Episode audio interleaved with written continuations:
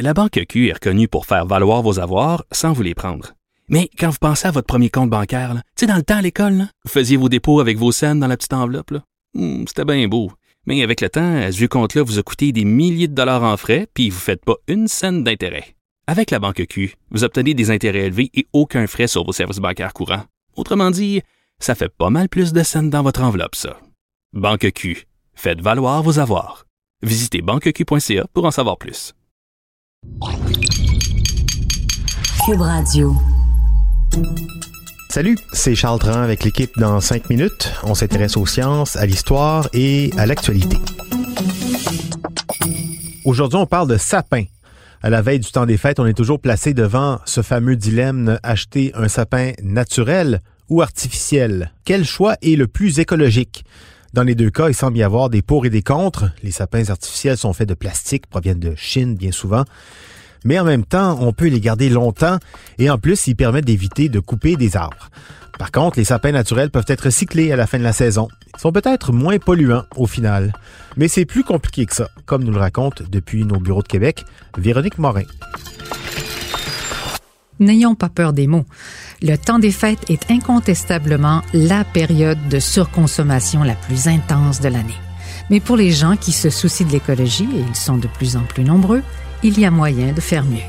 Prenons le bon vieux sapin de Noël. Mon beau sapin, roi des forêts. Le meilleur choix, c'est d'y aller avec ce que vous avez déjà, surtout si vous avez un sapin artificiel à la maison. Le meilleur, c'est de ne pas acheter, de ne pas consommer. Réponse surprenante de Louise Noétier, biologiste et écologiste, mais aussi chef de projet scientifique à la Fondation David Suzuki, qui préconise surtout de ne pas acheter un nouveau sapin si vous en avez déjà un. En fait, elle est assez claire à ce sujet. Même si le sapin artificiel a une forte empreinte écologique parce qu'il est fait de plastique, un sous-produit du pétrole, et de métal associé à l'extraction minière, au raffinage, entraînant des drainages miniers acides, et parce qu'il vient de Chine, doit être transporté sur une grande distance, produisant là encore une empreinte de CO2, vaut mieux un sapin artificiel si, et c'est un gros si, on réussit à le conserver 20 ans. Mais rares sont les gens qui conservent leur sapin artificiel 20 ans ou plus, parce qu'il finit par se briser, se démoder. Le fameux sapin de plastique prend plus souvent qu'autrement le chemin des poubelles après quelques années seulement. Bon, mais revenons à Noël et à nos sapins, rois de nos forêts.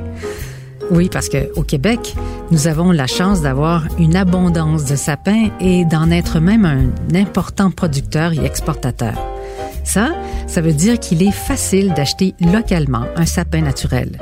Et dans ce contexte, la solution idéale, selon la scientifique en chef de la Fondation Suzuki, c'est de se procurer un sapin naturel dont l'empreinte écologique serait considérablement moindre de faire appel à un sapin naturel qui, lui, a poussé localement, donc fourni de l'emploi local et qui, pendant sa croissance, a séquestré du CO2 parce que c'est une plante comme les autres. À travers la photosynthèse, elle va fixer le carbone atmosphérique à l'intérieur de ses aiguilles, à l'intérieur de ses branches.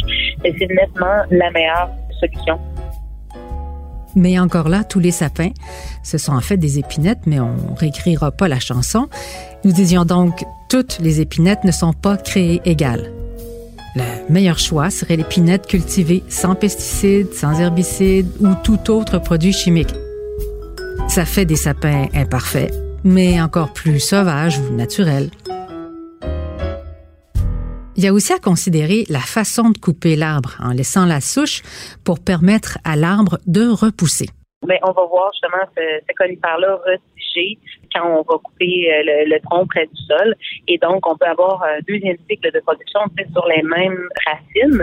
Alors là, on dérange le moins possible le sol, ce qui en fait une production euh, plus écologique aussi. Autre avantage du sapin naturel, une fois la saison terminée, il peut plus facilement être revalorisé au compostage sous forme de copeaux de bois et d'extraction d'essence naturelle. Si vous souhaitez vraiment sortir des sentiers battus, il est maintenant désormais possible de louer ou d'acheter des sapins en pot. Pas besoin de les couper et de les jeter à la fin de la saison des fêtes. Ou encore plus original, décorer ces plantes tropicales. En terminant un mot sur les décorations, celles qui sont fabriquées à la maison apportent des souvenirs inoubliables qu'on a moins envie de jeter pour les conserver pour les années à venir. Bon, donc euh, on garde son sapin artificiel le plus longtemps possible si on en a déjà un.